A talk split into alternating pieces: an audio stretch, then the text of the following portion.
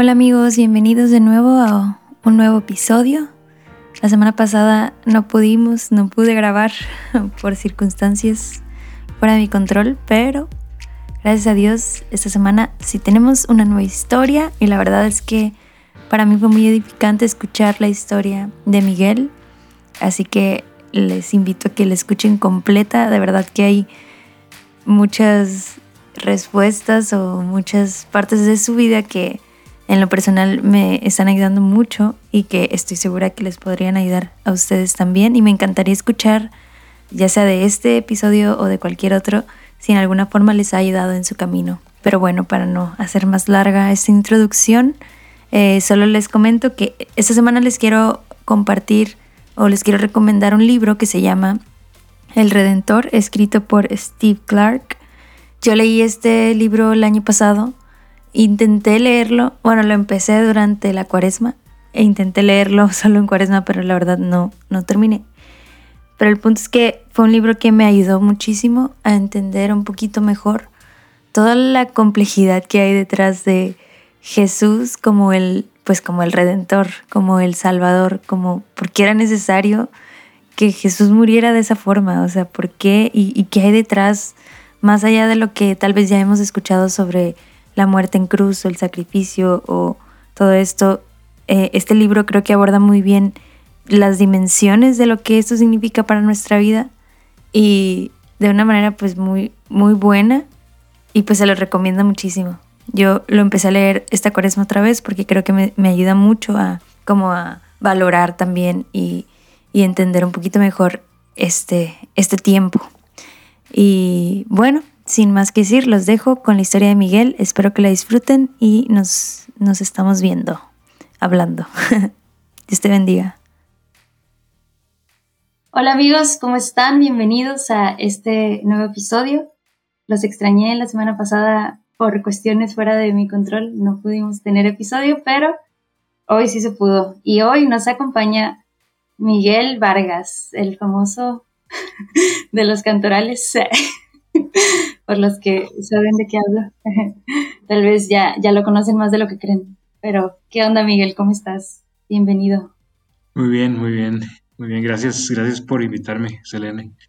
Estaba pensando que voy a tener que estar escogiendo si hablo como tico o como mexicano, pero bueno, vamos a ver qué pasa. Pues ahí lo que te inspire, lo que sea más claro para que los demás te entiendan. Eh, pero me da mucho gusto es que estés aquí, escuchar tu historia. Creo que habías venido a la casa una vez a, cenar y no sé si ahí contaste tu testimonio, pero yo no lo he podido escuchar. Entonces, de verdad me emociona mucho poder escucharlo.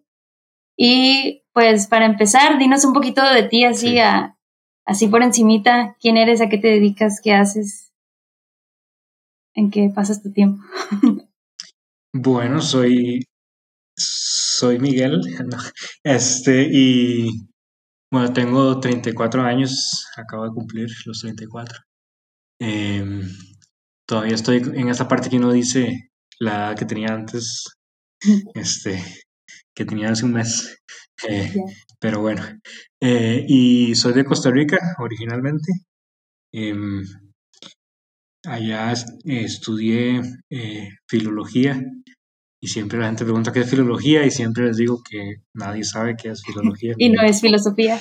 Este, pero bueno, tiene que ver con lingüística. No es filosofía, eso es muy importante. Tiene que ver con lingüística y literatura.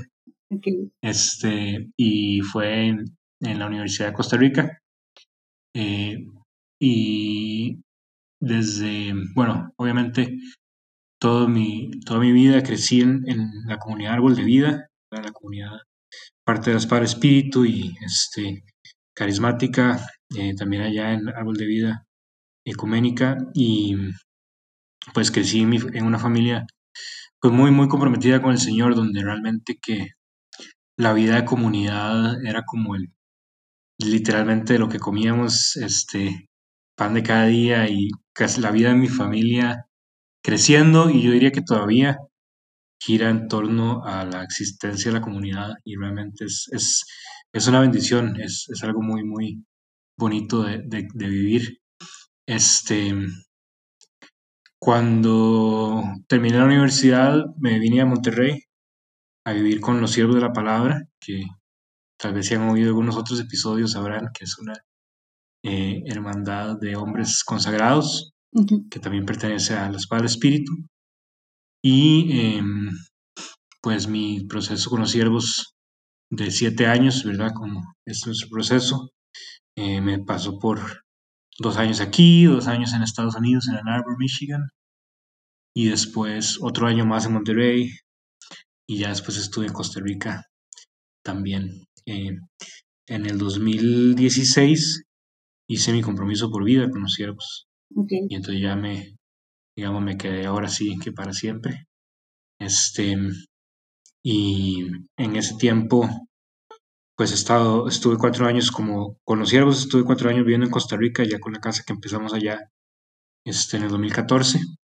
y luego me fui a vivir a Estados Unidos dos años, donde eh, estuve estudiando una maestría en otra materia casi tan útil como la filología, que es la teología. Este, y eh, a mí me gustan las materias que no, sé si eso fue sarcasmo, porque sí es. Lo que, lo que no te da dinero, me gusta lo que no te da dinero. Ok, ok, en ese sentido tal vez. Y, y entonces, eh, pues estuve dos años en Estados Unidos. Todavía estoy, digamos, todavía no tengo mi título de eso porque estoy escribiendo la tesis. Eh, y si Dios quiere, pues terminaré este semestre y tendré la maestría ya completada. Y bueno, llegué aquí a Monterrey otra vez en agosto de este, del 2020. Yo le decía a algunos que, entre otras cosas, yo soy el, el bueno, nosotros en Costa Rica decimos el MAE, ¿verdad? El MAE, que le toca, que cuando hay una pandemia que tiene el mundo entero con las fronteras cerradas y con los aviones aterrizados, a mí me toca viajar pasar por tres países, ¿verdad? Entonces es el tipo de suerte que yo tengo. Este, entonces, el año pasado en agosto me vine a Monterrey, este, y pues aquí estoy ahora. Entonces, como muy a grandes rasgos, lo, que, lo que soy y lo que he hecho últimamente. Muy bien, entonces eres un maestro próximamente en teología y filología y siervo de la palabra de por vida, consagrado, ¿verdad? Y bueno, eh, eso era como para tener una idea más o menos de quién eres. Ya creo que nos diste una, un resumen de un poquito de tu vida, pero la primera parte es, vamos a, yo quiero, yo quiero saber, o sea, cómo, qué fue lo, qué es lo que hay detrás de alguien que toma la decisión de entregar la vida por completo a Dios de esa manera como consagrado. Entonces, bueno, entiendo que desde que naciste, naciste en una comunidad cristiana, de una familia de fe, pero ¿en qué momento o en qué momentos tal vez fue algo personal? ¿En qué momentos Miguel dice, sí, es, esto es el rumbo que quiero tomar o la invitación de Dios? No sé, a ver, cuéntanos un poco de eso. Sí, de hecho, me llama la atención como lo preguntaste, porque es muy importante el momento en que se volvió personal eh, yo, como te decía, pues mi familia, ¿verdad? Mis papás son parte de la comunidad, son del grupo, digamos, fundacional de la comunidad en Costa Rica y soy el tercer hijo de ellos y el último. Este, y eh, entonces, digamos, crecí pues viendo a mis papás y viendo a mis hermanos, ¿verdad? Participando de esto eh, y dándolo por hecho, digamos, pues aquí estos casi casi pensando que todo el mundo tiene lo mismo, ¿verdad? Que yo, este, y cuando estaba a punto de cumplir 13 años, eh, en el lejano año 2000, este, estuve en, en, una conferencia que hubo en Acapulco. Y fue muy interesante cómo llegué ahí porque este, invitaron a mis papás a participar en la conferencia como charlistas y ellos, pues, hasta donde entiendo yo, pidieron que, que, que nos dejaran ir a toda la familia. Este, era una conferencia para universitarios y entonces yo obviamente con 12 años no tenía edad universitaria, no estaba ahí para participar, pero eh, estaba ahí, como decimos, decorado, ¿verdad? Este, y entonces... Privilegios de eh, los hijos de coordinadores. Pues sí, ¿para qué decir que no? Este, pero la realidad es que, la realidad es que precisamente el contexto lo pone como, como toda mi infancia. Es, estoy ahí porque mis papás están ahí. Y estoy ahí porque mi familia está ahí. Y yo no estoy ahí como por ningún otro motivo. Y me imagino que cuando uno tiene 12 años tampoco tiene tantas razones para hacer las cosas en general. Pero este, estaba ahí, ¿verdad? Con, con mi familia y el, el, en una de las como principales oraciones o asambleas de oración, eh, sucedió algo bien interesante porque mis papás en esa noche no estaban y la verdad es que no me acuerdo dónde estaba mi hermano. Eh, mi hermana sí estaba en edad de, digamos, de participar en el evento y estaba participando. Este, y yo estaba sentado al final, así, el puro final del salón, bueno, más o menos era un salón donde estábamos. Es, otra historia que hay que contar, pero el salón se cayó. Este, estábamos en otra parte del lugar y, yo estaba sentado al final y, y, estaba viendo cómo oraban por un montón de gente y pues gente, digamos, la universitaria. Este, y era muy evidente para mí que la gente estaba teniendo una experiencia muy profunda y muy fuerte. Y que obviamente Dios estaba detrás de eso. Y, ¿verdad? Pues mucha gente tal vez no está familiarizada con esto, pero ves a tu alrededor y hay personas llorando y hay personas abrazándose, reconciliándose o lo que sea. Este, y personas hincadas, ¿verdad? Personas sentadas, gente de pie, gente inclusive, pues, este, yaciendo en el piso. Este, y, y ese es el contexto que había. Y entonces yo dije, pues yo quisiera, como que experimenté un deseo de que me pasara algo a mí, de vivir yo algo de eso.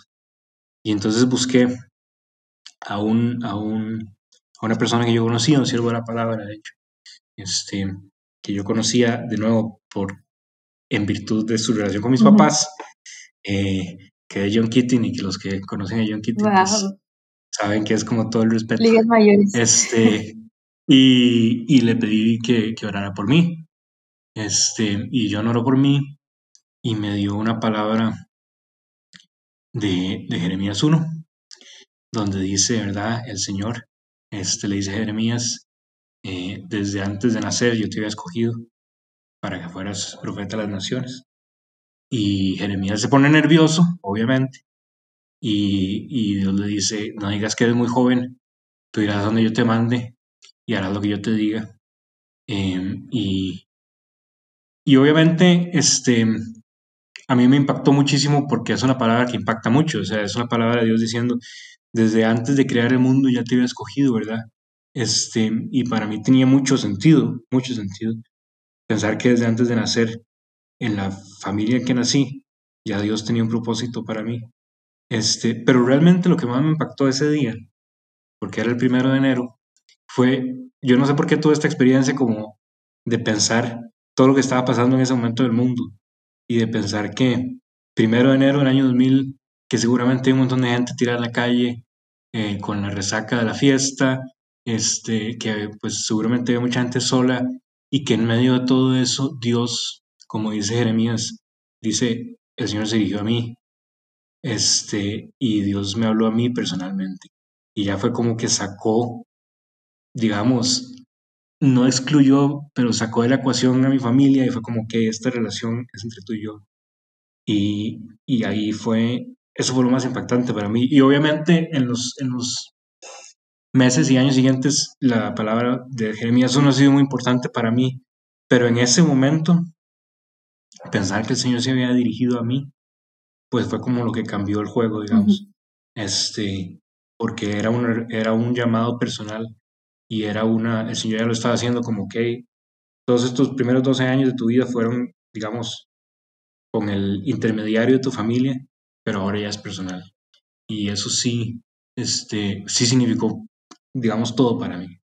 Si tú me preguntas a mí, este, es el día más importante de mi vida, indiscutiblemente.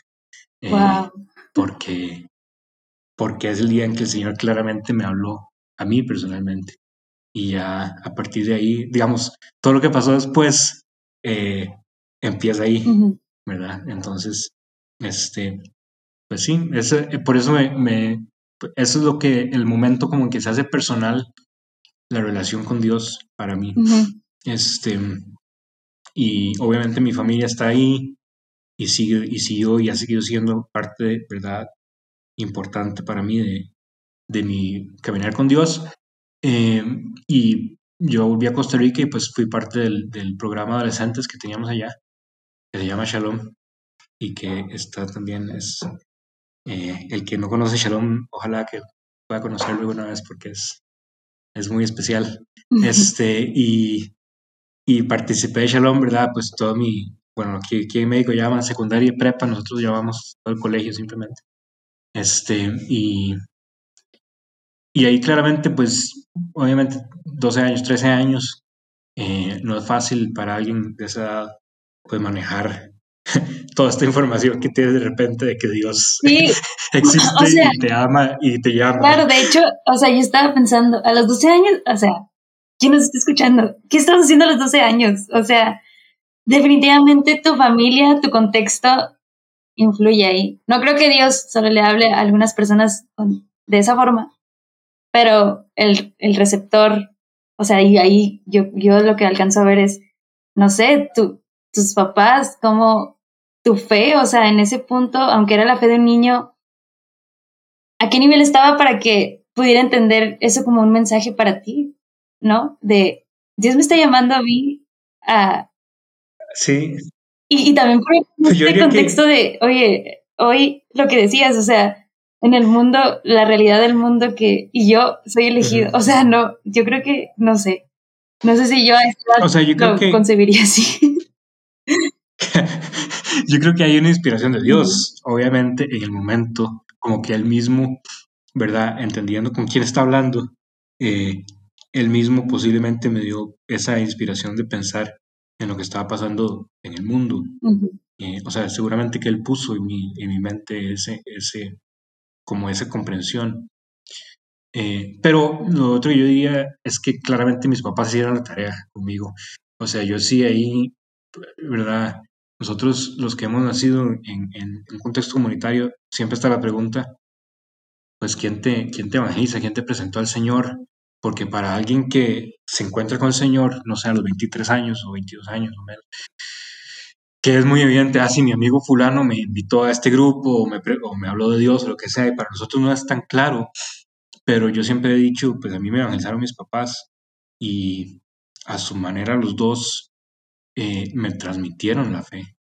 Y, y, yo veo que, o sea, claro que en la comunidad siempre también uno, uno crece rodeado de las historias de la Biblia y crece rodeado, ¿verdad? En el momento en que yo, a mí me leyó ese pasaje, yo no sabía que estaba en Jeremías, él nada más me lo leyó. Yo no conocía como, ah, sí, esto es Jeremías 1. Este, eh, ¿verdad? Pero, pero conocía, digamos, las historias de la Biblia, conocía obviamente la historia de Jesús y, y, y entonces, y, y estás escuchando, crees escuchando, ¿verdad? El vocabulario, Dios te llama, Dios te busca, Dios te escoge, Dios te ama, este, Dios tiene un plan para tu vida, cosas así, son cosas que uno crece escuchando en el programa de niños que tiene la comunidad, ¿verdad? Este, y entonces digamos que hay como un, un terreno ya preparado para que la semilla, cuando caiga, pues pueda aferrarse, ¿verdad? afianzarse. Este, y por eso te digo que definitivamente mis papás hicieron la tarea porque ellos, o sea, mi, para mí era muy como muy visible la fe de ellos y la participación de ellos en la comunidad, no simplemente como un trabajo, digamos, o como un negocio. Claramente, o sea, yo crecí viendo a mis papás cada uno en su cuarto, bueno, obviamente en el mismo cuarto, pero cada uno en su espacio orando, este, teniendo su oración personal en las mañanas. Eh, nuestra familia siempre pues tuvo sus, tiempos de oración familiar em, y mi papá siempre se ha dedicado todavía hoy en día a explicar, ¿verdad? Y a como a contarme eh, lo que está entendiendo de, su relación con Dios y, y, lo que, como él ve, ¿verdad? O, cómo se enseñan ciertas cosas de, la fe. Entonces, eh, digamos, él tal vez no trabajó mucho tiempo como maestro, pero claramente es un maestro y, yo crecí siendo enseñado por este maestro. Este, y mi mamá también, o sea, mi mamá también estuvo muy cerca en términos de, pues, enseñar o, siempre, digamos, ellos dos dispuestos a hablar de Dios y hablar de la fe y de su relación con Dios con nosotros. No era como algo de los adultos versus los niños, ustedes cuando estén grandes les hablamos de esto. No, no, para nosotros no, yo creo que no fue así. Y eh, era claramente algo que se nos transmitía a nosotros. este, entonces yo sí diría que yo entiendo, o sea, es un poco extraño pensar a los 13 años estar pensando todas estas cosas, pero creo que estaba listo el contexto, ¿verdad? Y obviamente Dios a eso llega, Dios llega al contexto en el que nosotros estamos y no, no nos agarra así como, bueno, sí nos agarra desprevenidos, pero, pero nos, nos encuentra donde nosotros hemos crecido y hemos vivido, ¿verdad? Y, en ese contexto nos uh Wow. Y entonces, bueno, continuando con la historia, eh, tú pasas por el programa de adolescentes, Shalom, y muy comprometido, muy seguro de que ese era tu lugar, supongo. eh, supones bien, o sea, es que eso es chistoso porque este, antes que, que, hablaste de los, de los hijos de los líderes de las comunidades, eh, pues digamos que yo tenía muy claro como un rol que yo tenía que jugar. Eh, soy el hijo de uno de los líderes, no puedo simplemente como, ¿verdad?, hacer loco con mi vida. Eh, tengo como este rol que jugar y, y, lo jugué en los primeros tres años. Entonces, para, yo como que participaba muy activamente dentro del programa y ¿verdad? trataba de orar y decir las cosas que había que decir, participar de las actividades. Pero definitivamente, aunque tenía como esta, esta claridad de que Dios me había llamado personalmente, no lo veía como, digamos, eso entrando en toda mi vida. Y entonces en la, en la escuela, pues digamos, no estaba yo como dando testimonio de nada ni hablándole a nadie, era, era más como, pues, digamos, como que había dos, dos, dos vidas para Miguel, ¿verdad? La vida de, de, el hijo de la comunidad y la vida del adolescente, que no estaba mal, digamos, nunca me metí, hasta donde yo veo, no me metí en problemas así importantes ni nada, este, y yo creo que nadie me, me recordaría como el problemático, ni el fiestero, ni el revoltoso, ni nada así pero eh, era muy claro que, digamos, mi, mi, relación con Dios no llegaba más allá como de lo que pasaba dentro de mi casa. Este, y entonces, pues esos fueron, esos fueron los primeros tres años eh, y de nuevo como un momento personal eh, cuando tenía 16, este, donde claramente eso fue como lo que el Señor dijo, digamos, en una, una persona hablando por mí, me dijo, pues yo quiero tener toda tu vida, no solo, no solo una parte de tu vida. Y me daba la imagen como de pues, tomar las riendas ¿verdad? de mi vida. y de nuevo, pues con 16 años, ahora yo sí creo que es una edad en la que ya estás en más capacidad para responder al Señor. Y, eh, pero también obviamente no está tan claro como pues qué significa eso, ¿verdad? Eh, pero yo diría que esa edad, lo más importante que pasó fue que empecé a buscar, digamos, una vida de oración personal. Eh, y lo otro muy importante que pasó ese año fue que leí por primera vez, digamos, eh, parte del Nuevo Testamento, las cartas de San Pablo sobre todo. Este, y, y obviamente no, no los había leído antes, así como sentarme a leer la Biblia. De nuevo, conocía las historias y todo, pero nunca como que me había sentado a leer la Biblia y ya empecé como a tener eh, acceso, digamos, a un plan de lectura bíblica y cosas así, entonces como que me empecé a meter en la Biblia y claramente el Señor ahí estaba hablando, ¿verdad? Eh, entonces, ahí sí hubo más un esfuerzo y además era parte como de, de algo que Dios estaba haciendo con ese grupo de adolescentes en ese tiempo, como llamarnos a, a, más y a servirlo más y a entregarnos más.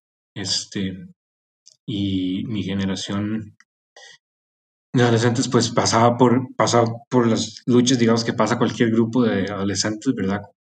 Con todo tipo de, de, retos, este, pero también era muy claro que Dios estaba como hablándonos a varios de nosotros y pidiéndonos pues que nos entregáramos más. Em, y de nuevo, pues es como, pues es, un, es una lucha entre si quiero y no quiero. este, eh, y, y, y eso fueron como los últimos dos años de, de lo que aquí, sí, ¿verdad? La prepa o el, o el, colegio. Y, pero ya había como un deseo, voy a terminar el, mi, mi, tiempo de, adolescencia, cuando entré a la universidad realmente quiero pues comprometerme y servir al Señor y ser parte de, lo que sigue, ¿verdad? para nosotros. Esos fueron dos momentos como, como muy, muy claves, muy importantes para mí en, en tiempo, digamos, de la adolescencia. Y, o sea, entonces realmente, digo, aunque había estas, esta constante si quiero o no quiero, pero verdaderamente una duda de esto es mi lugar o no lo es, no hubo. O sea, siempre fue para ti claro. Sí, yo diría que no hubo una duda así. Este, yo no sé si, de nuevo, si, si por, la, por haber crecido como tan cerca a todo y darlo como, tenerlo tan claro, este, eh, yo creo que yo no lo entendí así. Una vez mi hermano me eh, decía que él, que, que si una persona nace, o sea, en un contexto comunitario, pues, ¿qué más, qué más quiere del Señor? para decirte que, que te quiere ahí. Este, si, naciste ahí, o sea, ¿qué más quieres? Este, y, y, y, yo tal vez no lo había entendido así hasta que él me lo dijo, pero, pero creo que esa era como mi mentalidad, o sea, ¿para qué voy a inventarme otra cosa? Y yo, si claramente estoy aquí, digamos, donde el Señor, ¿verdad? Este, me puso. Y no, yo, yo no diría que hubo como un momento donde dijera, no sé si pertenezco a este grupo, a este movimiento o a esta, digamos, dinámica el Señor. Claro. Y bueno, también he escuchado muchas historias de lo opuesto, o sea, totalmente que, pero bueno, probablemente ahí tenga mucho que ver ya cada familia, ¿verdad? Cómo, cómo viven la vida comunitaria. Pero sí me, creo que han sido más las historias que he escuchado de hijos de papás así comprometidos que al momento que pueden se, se alejan. Y eventualmente muchos vuelven, pero... Sí, y muchos vuelven y Dios obviamente tiene el camino, ¿verdad? Tienen su tiempo con todos. Yo, digamos, con esto lo, lo que quisiera decir de parte de, los que no nos ha costado encontrar el lugar es que yo siento que por lo menos, como te decía antes, en mi, en mi casa era muy natural, o sea, no era como una, no era como una lucha. Yo nunca lo experimenté como una lucha contra mis papás, como de ellos imponiéndome un montón de cosas que yo no quería o algo así. Eh, por eso te decía, el, el, hecho de que ellos no nos, no nos trataban como haz todo de los adultos y ustedes después, ¿verdad? Ustedes nada más eh, alíñense o algo así. Yo nunca lo experimenté así y yo creo que muchos, eh, muchas experiencias de gente que quiere como revelarse, irse, tienen que ver con, con una tensión en su, eh, adentro de la casa de decir, no, pues es que me han impuesto todas estas cosas o lo que sea. O, y, y, como te digo, en mi casa nunca fue una imposición, siempre fue muy claro como, pues esto es simplemente nuestra vida de familia. Y lo otro es como lo fácil que era para mí que me explicaran las cosas porque pues tenía en la casa dos personas que querían explicarnos eh, cualquier cosa que nosotros quisiéramos saber y entonces dentro de lo que puede uno entender a esas edades, pues las cosas tenían sentido, estaban explicadas, digamos, no era como algo arbitrario ni, ni, ni invento ahí extraño, forzado. Este, y entonces, pues si tiene sentido, ¿para qué te vas a, poner a pelear contra, contra eso? Y a esa edad. Y obviamente hay, obviamente hay momentos de, de, rebeldía que tú no quieres o lo que sea, pero no es así como. Yo, yo nunca estuve como en una, digamos, guerra abierta contra, contra la comunidad ni nada Y a esa edad que tenías 16, 17 años, eh, porque evidentemente yo supongo que ahorita, a tus 34, ¿verdad? pues ya puedes ver muchas más cosas sobre la vida comunitaria, pero a esa edad, a lo mejor algo que te atraía tanto o que te hacía ver muy claro como, este es el lugar o esta es la forma en la que Dios me llama a vivir. Porque evidentemente puedes vivir, puedes seguir a, a, Dios de muchas otras formas, ¿no? Pero claro. había algo ahí para ti que, o algunas cosas que a esa edad tú veías como, es que esto sí. yo no sé si, yo no sé si, si había, digamos, si conscientemente, pero claramente había un sentido de pertenencia. Para mí era muy claro, aquí están mis amigos, aquí está la gente con la que yo nací, crecí, ¿verdad? Este, sí tenía un grupo muy fuerte, todavía lo tengo, diría yo, de amigos dentro de, digamos, como el grupo de adolescentes. Este, y, y habíamos crecido juntos, habíamos pasado por diferentes cosas juntos, entonces yo no estaba buscando como, como otro ambiente eh, social, si se quiere. Este, entonces eso, eso ya me, me ayudaba a decir, pues, o sea, no, no necesito buscar otra cosa. Eh, eh, y en términos de, y en términos de, pues, claro que hay otras expresiones, hay muchas formas de servir al Señor. Eh, y yo creo que yo las fui conociendo más, digamos, más tarde en la vida. pero, pues, de nuevo, como que sí tenía un sentido y, y era, era claro que, pues, aquí podemos hacerlo y, y digamos, yo crecí en, por ejemplo, el movimiento de adolescentes, pues aquí está el movimiento de adolescentes, ¿para qué voy a, a inventarme yo otra forma de, ver las cosas, de verdad? Este, eh, entonces, creo que por ahí va, eh, este como, sí, sobre todo es un sentido de pertenencia, diría yo. Muy bien, y entonces ya entras a la universidad y todavía más comprometido, de una forma más personal. Sí. Ajá. Sí, este, hay algo muy importante que pasó también a los 16 años, que fue otro eh, retiro en Honduras. Eh, fue de las primeras veces que hubo este, eventos así, digamos, de Centroamérica para adolescentes. Y en ese, en ese, digamos, en ese tiempo conocí a una persona muy importante que se llama Miguel Martínez, este, que muchos lo conocerán, no sé si, nos, si escucha o no, pero este, eh, conocido como Mickey, y la, la, razón por la que lo conocí es porque nos llamamos igual, y simplemente por llamarnos igual nos pusimos a hablar, y, y, él estaba, ¿verdad?, como parte del, del programa o de, la, de, los organizadores del retiro, y estaba él muy cerca a, a, a los siervos y a los siervos de la palabra, y entonces él me empezó como ahí a plantar la idea de los siervos. Y yo conocía un poco, como te dije, por, por mis papás, pero no los conocía mucho, así como no sabía mucho qué hacían ni nada.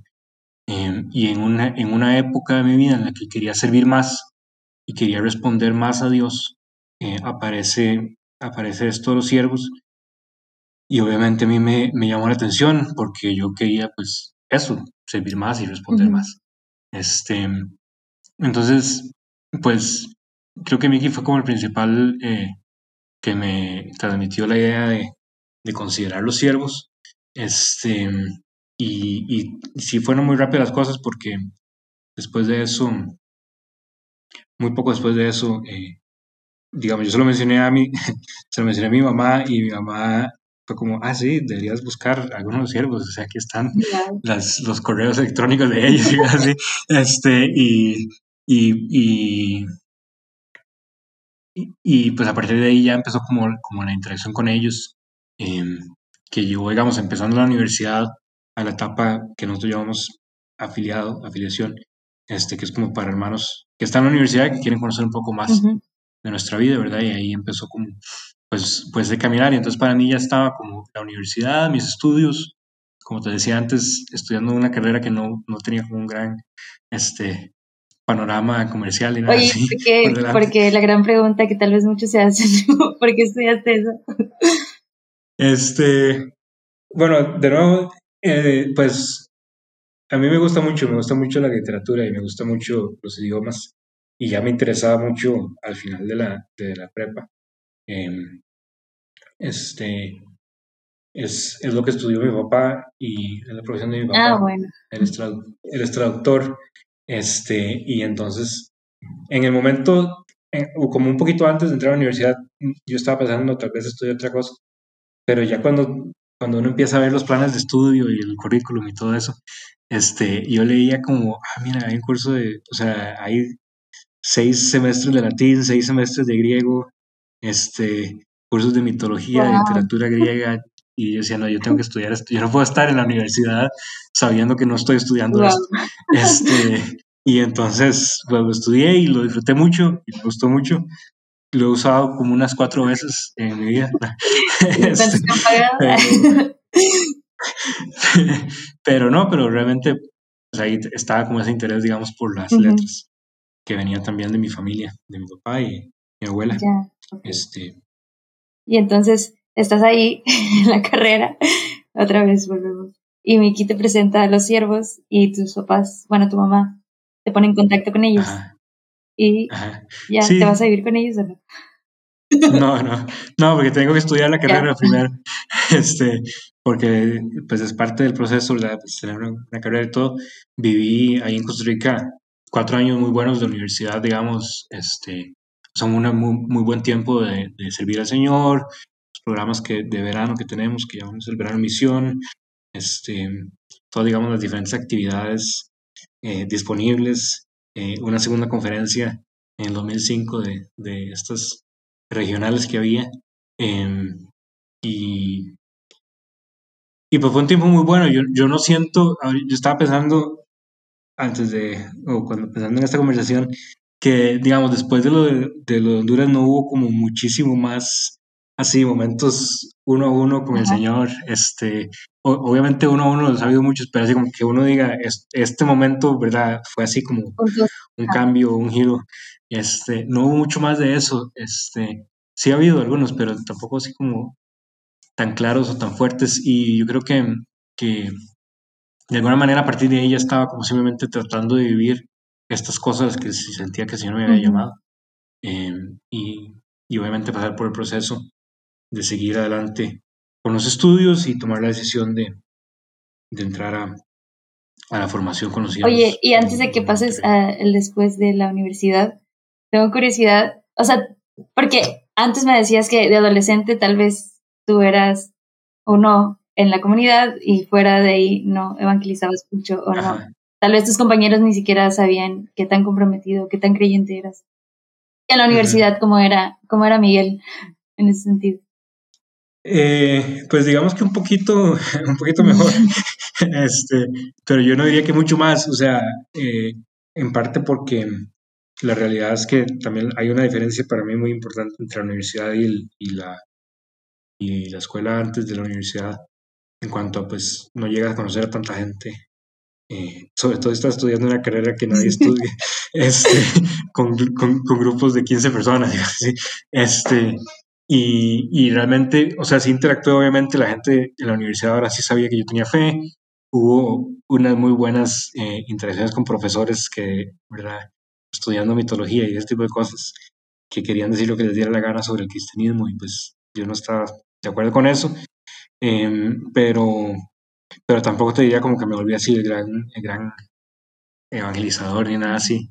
Este, simplemente una, em, eh, una cuestión de, de, que tampoco había acceso a tanta gente y una cuestión de que tampoco, pues, digamos, todavía estaba, era parte como este crecimiento, ¿verdad? Eh, de, pues, cuánto, cuánto me, me, me abro hacia gente afuera. Lo que, una cosa que hice durante esos años, que sí para mí es importante y no sé por qué no lo he mencionado. Esos cuatro años sí pasé, sí pasé sirviendo este, con el programa de adolescentes y dirigiendo un grupo pequeño con los, adolescentes. Este, y fue muy importante ese, ese, tiempo. Fue difícil, para mí fue muy difícil, muy retante eh, interactuar con, ahora ya, digamos, yo como universitario, interactuar con los adolescentes, pero fue muy importante y muy bueno y lo disfruté mucho. Y a partir de ahí, pues empecé a servir en los programas de adolescentes, este, y después pasé como 13 años haciendo eso. Oye, pero me llama la atención, ¿por qué, por qué fue tan difícil?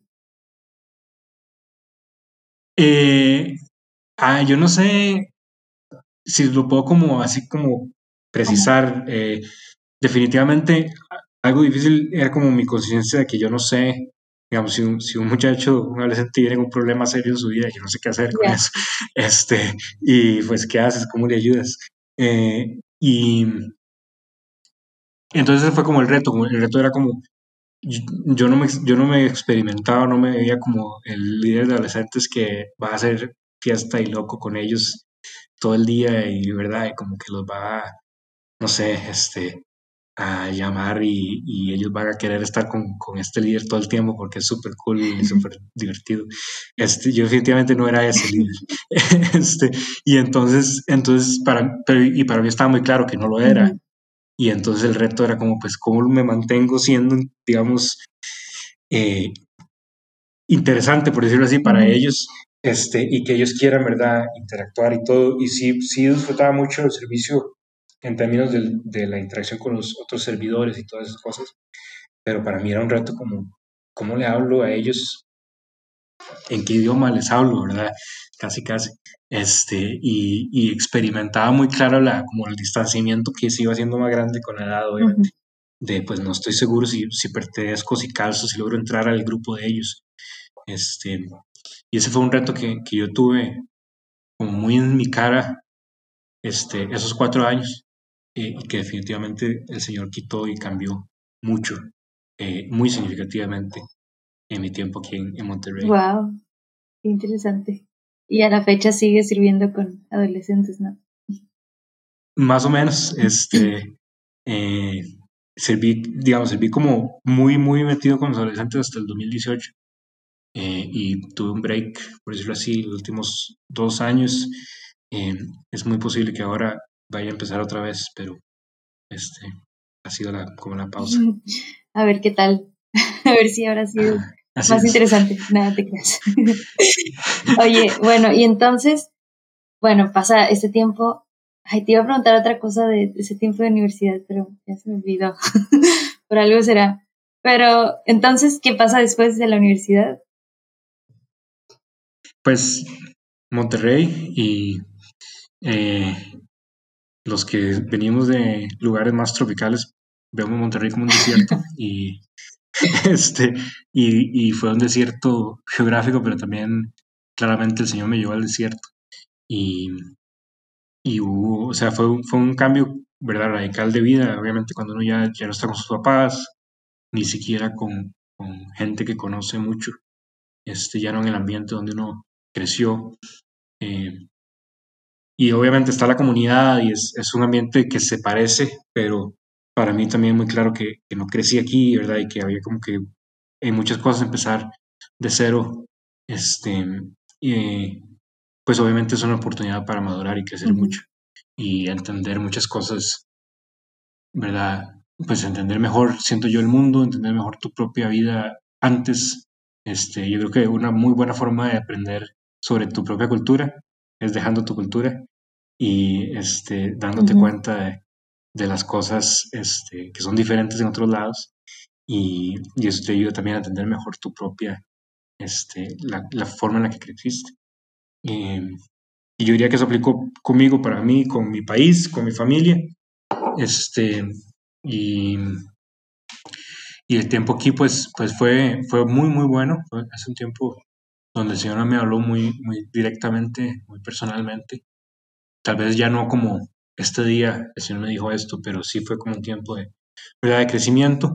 Y yo sí veo, sobre todo con, con lo que hablábamos ahora del servicio con, con, los adolescentes, que hubo un cambio, que yo no siento que me convertí ahora sí en el líder que no era, pero como que simplemente hubo como, creció en mí un, un deseo mayor y ahora más bien como una pasión por ver a los adolescentes responder al Señor.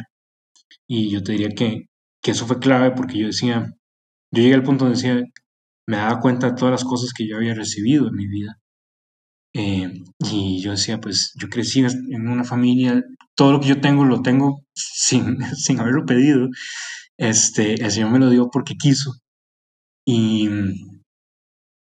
y entonces a mí me entró la pregunta, ¿cómo hago para que otros reciban eso mismo que yo, con lo que yo crecí?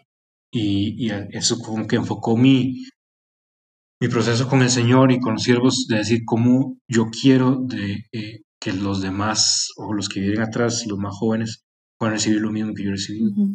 este, y entonces yo quiero que, que, sigan existiendo estos programas de adolescentes, quiero que siga habiendo un ambiente para los adolescentes de estas comunidades para que se encuentren con el Señor y, y no simplemente para que decidan ser parte de nuestra comunidad, sino para que se encuentren con Jesucristo y para que, este, para que entiendan lo que a mí me pasó, que es que se encuentras con Cristo, la vida cambia por completo y para siempre y, y es lo mejor que le puede pasar a alguien. Este, entonces, eh, pues ese deseo fue lo que ya me empezó como a reenfocar en el servicio con ellos, pero en general decir, pues yo quiero estar en esta vida donde me, que me permite como sentir que estoy devolviendo algo de lo que yo, de lo que yo recibí. Y, y en esa línea es bien chistoso porque, de nuevo, es un, es un pensamiento que primero me llega en esas líneas y después considerando me encuentro el Salmo 116 que dice, ¿verdad? eh, ¿cómo podré pagar al Señor por todo el bien que me ha hecho? Este, y esa era como, esa era la pregunta que yo me estaba haciendo y aquí estaba la oportunidad de hacerlo eh, a través de, este, de esta vida, ¿verdad? Esforzarme por, por hacerlo. Y, y eso fue como una, digamos, una guía, una dirección hacia la que me empecé a mover ya en mi tiempo, en mi tiempo aquí. Wow. Qué, qué padre ese pensamiento. A mí, bueno, hace mucho, cuando estaba más chica, me llegaba un pensamiento similar, pero se iba por otro lado. Era más como una tristeza de, ah, porque ellos sí y muchos no. Y por mucho tiempo creo que fue, se quedó en esa tristeza, como en, y, y un poco injusticia. Pero qué interesante que, que tú lo pudiste ver así. O bueno, que el Señor te permitió verlo así también. Creo que hay impotencia a veces en, en, ese, ese darse cuenta, ¿no? De, de lo mucho que tienes sin haber pedido, sin merecer siquiera. Sin embargo, lo tienes. Sí, yo en algún momento lo empecé a ver, tal vez no como injusticia, sino como, como un signo de lo que, de lo poquito que yo, digamos, aguantaría. Ah, sí. si, hubiera crecido, si hubiera crecido en otro contexto, ¿verdad? Con la idea que tenemos o le entendemos que Dios no le pide, no nos pide cosas que no podemos enfrentar. Este, cuando yo pienso en todo lo que no he enfrentado, este, pues en lo fácil, en lo fácil que he tenido mi vida, yo pienso, pues, es que sí necesitaba, me imagino que sí necesitaba como yo, como la ayuda extra, ¿verdad?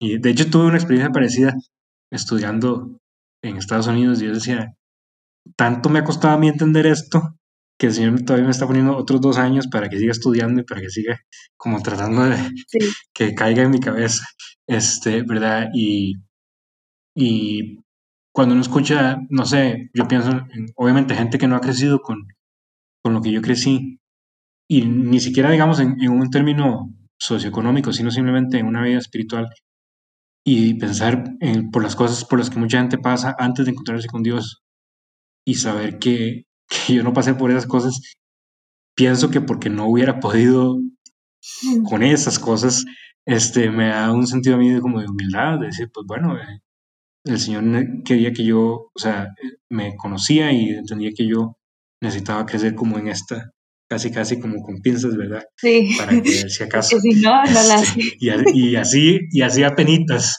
Este, entonces, esa es como la experiencia que, que he tenido y, y, y, para mí es, pues, obviamente me lleva una profunda gratitud con el Señor de, de tratarme así también. Sí, wow. Bueno, pues no sé, ahora, ¿cómo es tu vida? Digo, ya después de eso, ¿hubo algún otro momento importante? Bueno, definitivamente hubo porque decidiste ser consagrado de por vida. No sé si quieras hablar un poquito sobre qué te llevó a tomar esa decisión. ¿Cómo bueno, es que esa es una pregunta muy profunda, ¿cómo descubres esa llamada? Pero a lo mejor si pudieras tocar un poco de eso. Sí, o sea, como yo lo veo, yo no sé cómo lo descubres, pero yo lo veo como un proceso de, de, de un deseo de respuesta, digamos, en el momento en que empezó era el deseo de responder simplemente yo quiero servir más al Señor. Y aquí está esta opción de considerar la vida de los siervos, que es de más servicio y de más eh, em, misión, ¿verdad? Y pues toda mi vida dedicada a, esto. Ese es un primer momento. Un segundo momento fue lo que ahora acabamos de hablar de, de pensar, pues yo quiero que otros tengan lo que yo, lo que yo tuve y, la vida de dentro de la hermandad me permite eh, contribuir a que otros tengan lo que yo tuve. Entonces definitivamente quiero estar aquí. Este, quiero hacerlo pensando en, en, en que es mi oportunidad como de devolver lo que yo recibí. Oye, y espera, antes de que pases al tercero, porque me surge una pregunta. Porque también yo creo porque estoy en este proceso de discernimiento. Pero, ¿por qué no pensar como papá o como esposo yo ofrecerle eso también a mis hijos. O sea, tú que lo viviste de primera mano con tus papás, ¿no? es una excelente Hay un límite que tú puedes hacer como siervo. Sí, esa es una excelente pregunta porque, porque mm, precisamente por, por, por que mi, familia, los papás, mis papás, son para mí una de las señales más importantes de, de que el matrimonio sí es para servir al Señor. Este, y mucha gente, ¿verdad? O sea, por ejemplo, yo, yo eh, ni puedo dar ni puedo comprarme el argumento de que para servir al Señor tiempo completo tienes que estar soltero, porque lo, vi con mis papás. Fui criado por dos personas que, que no, que no hicieron y que servían al Señor tiempo completo. Este, eh, yo diría que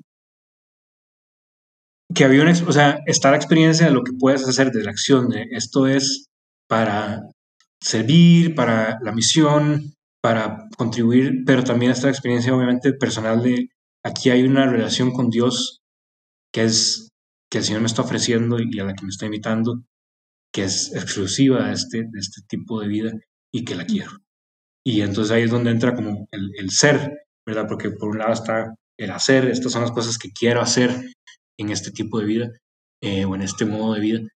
Y por otro lado está, este es el tipo de relación que yo quiero tener con Dios. Eh, y, y entonces ese es el llamado a la vida consagrada, que es como, no es simplemente un llamado profesional, una vocación profesional. Yo quiero ser arquitecto, quiero ser este filólogo, este, quiero ser maestro, ¿verdad? Porque estas cosas me gustan, porque es la manera en la que siento que puedo aportar a la sociedad, lo que sea. Eso, eso está incluido, pero es también la vocación en términos de, pues, a lo que el Señor me está llamando, a cómo quiere Él que nosotros, que Él y yo nos, nos relacionemos. Y eso obviamente sí es particular y específico de la vida consagrada. O sea, la vida del matrimonio también, cada uno de, los, de las personas tiene su relación con el Señor sí. específica y toda la cosa, pero para mí había un llamado muy claro de este, este modo de vida, la, lo disponible que está la oración para, para mí, lo disponible que está eh, simplemente el, estar con el Señor, eh, pues, pues era como lo que, es, es como lo otro que lo mueve a uno, lo jala a uno, siento yo, hacia la vida consagrada. Y de hecho diría yo, si no te jala eso, no te debería jalar lo otro tampoco. Este, entonces, este, creo que por ahí está el punto, digamos, como de la diferencia, eh, ¿verdad? De, de, por qué no optar por, por una vida de matrimonio o algo así. Este, que de nuevo, habiendo, o sea, crecí valorándola y entendiendo la riqueza que tiene y las posibilidades que hay de servir dentro de una vida así. Y eso pues sí, sí lleva como al tercer, al tercer punto, porque este, eh, parece que planeamos esto, Selena, pero... pues que no. eh, este, sí, sí, lleva al tercer punto porque, la, porque el llamado para mí era como, bueno, yo quiero eh, pues, o sea, yo, yo, quiero poder vivir con el Señor una vida que, ¿verdad? Donde toda mi vida está entregada a Él, sin importar lo que estoy haciendo, o sea, independientemente de, la, de, del hacer, precisamente. y, y para mí se volvió muy importante como este, esta noción, que tal vez suene un poco extraña, de cuando, me voy, cuando me muera, voy a estar con el Señor, espero, y, y eso va a ser, digamos, por la eternidad. Y la unión, ¿verdad? La relación con el Señor en el cielo, pues ya es independientemente de, del modo de vida que la gente haya tenido, ¿verdad? Este, es ya una relación, pues sí como pueblo, pero también es mi unión plena con el Señor. Y yo sí experimentaba esta idea de cuánto tiempo quiero posponer esto, mm. este, esta unión con el Señor. Si va a ser para toda la eternidad, dentro de 60 años o 70 años, lo que sea, pues para que posponer los 60 años y puedo empezar a buscarlo ya. este, y entonces eso sí me llevó como a, ¿verdad? En la línea de, de, la, de la vida consagrada. Y lo último que yo quería decir sobre esto, mencionar sobre esto, porque he visto que, que, o sea, como que he entendido que mucha gente si hace la pregunta, como, ¿verdad? ¿Cómo sabes, cómo estaba seguro eh, de que esto era lo que tenías que hacer? Y, y yo llegué a un punto donde yo, con el Señor, donde yo decía, yo no estoy seguro de que si esto es lo que tengo que hacer. De hecho, no sé qué es lo que va a pasar después de, de una decisión así. Pero yo le decía al Señor, pues aquí está toda mi evidencia de todas las cosas por las que yo creo que debería hacer esto. Y si no era, pues, Señor, o sea, me hubiese dado más evidencia. Eh, pero, pero cuando llegué al punto de entender que el Señor no necesitaba, no me estaba pidiendo que yo conociera el futuro. Él me estaba pidiendo que yo tomara una decisión y que yo, digamos, y yo siento que eso es como algo que aplica no solo para la vocación, sino en general en nuestra relación con el Señor, Él no quiere que, Él no está esperando que conozcamos el futuro y la consecuencia de nuestras decisiones. Él quiere que nos arriesguemos y que decidamos con lo que sabemos y que confiamos en que del otro lado de la decisión está Él actuando y, para proveernos. Y a mí me dio eso mucha paz porque yo pues no tengo que estar 100% seguro. Lo único que tengo que hacer es intentarlo, arriesgarme. Y el Señor sabe que, que no, no, estoy 100% seguro y el Señor sabe que, que, yo no sé qué es lo que viene. Eh, y Él no me pide que sepa, Él me pide que decida. Y después vendrá, este, ¿verdad? Lo que, lo que venga la confianza. Sí. Sino que fácil sería. Exactamente. exactamente. Al final todo es gracia, pero hay algo de mérito ahí de, confianza. Sí, sí, no, y, y, para mí es como, pues es lo, es lo que le pone la parte emocionante, que no sabemos. Este, si supiéramos, pues no sería tan interesante. Sí. wow. Pues no sé, Miguel, si ya para concluir quieras compartir algo sobre pues, tu vida ahora y después de todo este recorrido que ha habido en apenas 34 años de tu vida en este caminar con Dios, eh, que quieras decir, a lo mejor que le pueda servir a alguien también que está en cualquiera de esas etapas que tú ya pasaste o que está pasando, que estás pasando. sí, yo, yo creo que eh, yo, yo creo que hay, hay, algo sobre esto último que hablábamos, o sea, como de, de para mí, simplemente, ¿verdad? Personalidad, pues siempre es muy importante saber qué va a pasar, este, y saber cómo tener las cosas bajo control, ¿verdad? Y tener un plan, este, tener un, el futuro más o menos claro. Y obviamente que mi no ha sido así, este, y, y yo lo que, lo que tal vez compartiría, pues es eso, como yo creo que muchas veces la, la, la, el tiempo en que vivimos nos pide como estar preparados para, digamos, si vas a tomar un trabajo, hay que tener una certificación y un diploma y llevar un curso específico, ¿verdad? Y, tener un posgrado y un training y un coaching y un entrenamiento, este, y todas esas palabras. Eh, y entonces nos hemos nosotros metido en la cabeza que así es nuestra relación con el Señor, que yo no puedo hacer esto si no estoy listo para hacerlo y que no puedo servir, digamos, por ejemplo, servir como adolescente si no estoy entrenado o no puedo eh, empezar un, podcast eh, si no tengo la experiencia o si no tengo la, preparación, ¿verdad? Como que tenemos muchas cosas que quisiéramos hacer y nos limitamos a veces porque sentimos que no estamos preparados. Y, y lo mismo en la vocación, siento yo que para la vocación, ¿verdad? Pues queremos estar 100% seguros, estar totalmente, tener todo el entrenamiento listo antes de dar el paso.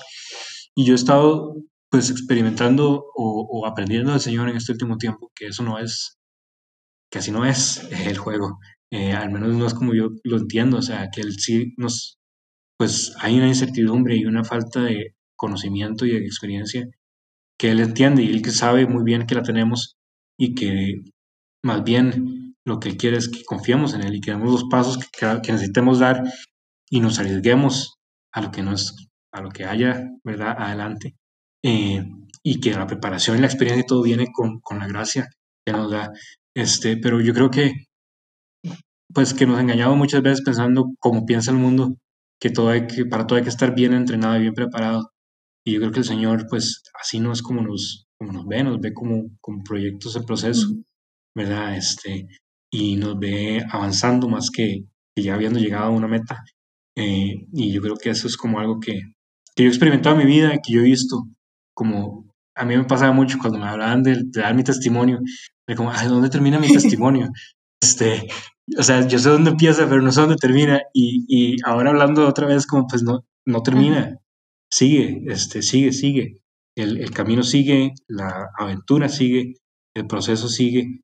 Y lo importante es que no nos, que no nos estanquemos, ¿verdad? Que no nos quedemos eh, en un lugar, sino que sigamos adelante. ¿Qué es lo que sigue? ¿Cuál es el siguiente proceso? Dice San Pablo, Filipenses 3, ¿verdad? Este, una cosa hago, olvido lo que dejo atrás eh, y me esfuerzo por alcanzar lo que está adelante, el premio eh, en, Cristo Jesús. Y yo siento que eso es, eso es como mi, no sé, eso escribe mi vida, para mí es como, ok, ya lo, que pasó ya pasó, seguimos, vamos por lo que sigue. Este, y, y, no me preocupo por, por ya haber llegado, sino tengo que seguir hacia adelante, seguir esforzándome, seguir avanzando hacia la meta. Y pues yo creo que eso es el llamado de Dios para, para todos nosotros. Amén, amén.